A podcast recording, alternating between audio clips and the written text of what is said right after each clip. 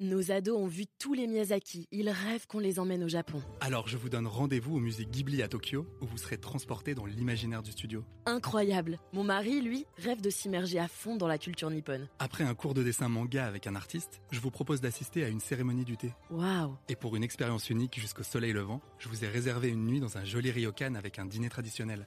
Je nous y vois déjà. Avec Marco Vasco, ne rêvez plus, vivez votre voyage l'esprit libre. Au rendez-vous sur marcovasco.fr pour imaginer votre prochain voyage sur Les podcasts du Figaro. Après avoir passé dix ans en prison, Rudy Kurniawan est de retour. Le plus grand faussaire de l'histoire du vin sévit à nouveau, mais cette fois à découvert, à l'occasion de prestigieux dîners en Asie.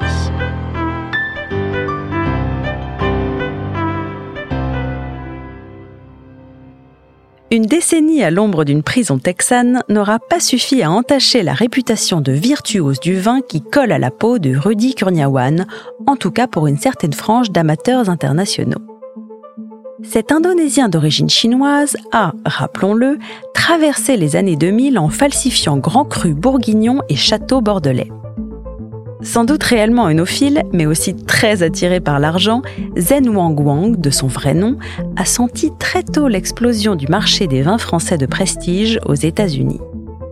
Los Angeles, puis New York, il écume les salles de vente et les cercles de dégustation mondains, puis profite de ses contacts pour mettre aux enchères des bouteilles que seuls les plus riches collectionneurs peuvent s'offrir. En fabriquant de toutes pièces de faux Pétrus ou d'authentiques copies de Romanée Conti, l'homme est d'ailleurs surnommé Dr Conti, Rudy Kurniawan a amassé des dizaines de millions de dollars, bonifiant par la même occasion sa réputation de super dégustateur. La seule qualité que l'on peut lui trouver, c'est sa mémoire hors pair, tient à rectifier Laurent Ponceau, le vigneron qui a provoqué la chute du célèbre escroc.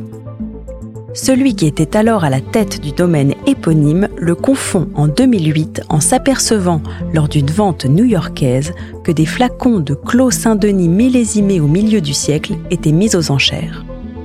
Le problème, c'est que la propriété de Moret-Saint-Denis a commencé à produire des vins sous cette appellation de Côte de Nuit bien plus tard, pas avant le début des années 80. S'en suivront quatre ans de traque à laquelle Laurent Ponceau a très activement participé pour faire tomber celui que certains n'hésitent pas à qualifier de véritable gourou. En 2023, Rudy Kurniawan est donc libre et il n'a pas fallu attendre longtemps pour que remontent les rumeurs selon lesquelles l'homme devenu persona non grata aux États-Unis participe à des dîners d'un genre particulier à Singapour où sont servies des copies des plus grands crus, mais cette fois à découvert. Les riches participants à ces soirées dégustent en pleine conscience de faux vins en les comparant aux vrais. Nouvelle production spécialement conçue pour ces dégustations ou vestiges de bouteilles falsifiées par le passé, peu importe en fait, puisque les cuvées confectionnées par le contrefacteur durant le début du millénaire sont encore très nombreuses à circuler à travers l'Asie on peut s'offusquer ou admirer la capacité de Rudy à retomber sur ses pattes comme un chat. Ces aficionados, qui ont très bien pu être ses victimes par le passé, se plaisent donc à deviser autour de son prétendu talent le comble du cynisme de ce nouvel épisode de la saga Kurniawan, restant la capacité de ce dernier à convaincre que ses créations surpassent les originaux. Dans un document rapportant les notes de dégustation de l'un des participants à ces soirées, que nous avons pu consulter, il est clairement exposé une préférence pour les créations du faussaire. Rudy a réussi à convaincre la majorité d'entre nous de choisir son mélange plutôt que des vins vendus à des prix bien plus élevés. C'est un génie du vin. Nous voilà finalement au cœur du problème.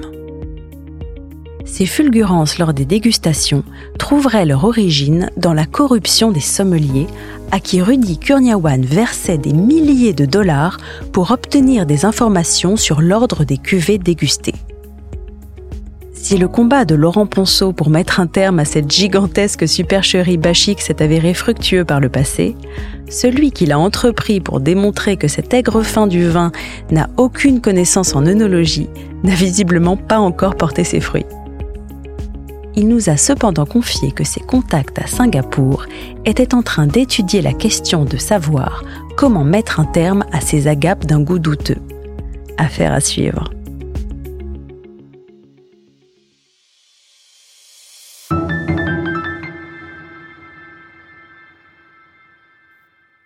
Merci d'avoir écouté ce podcast. Je suis Alicia Doré, journaliste et responsable éditoriale du Figaro 20, et vous pouvez nous retrouver sur Figaro Radio, le site du Figaro et sur toutes vos plateformes d'écoute. À bientôt.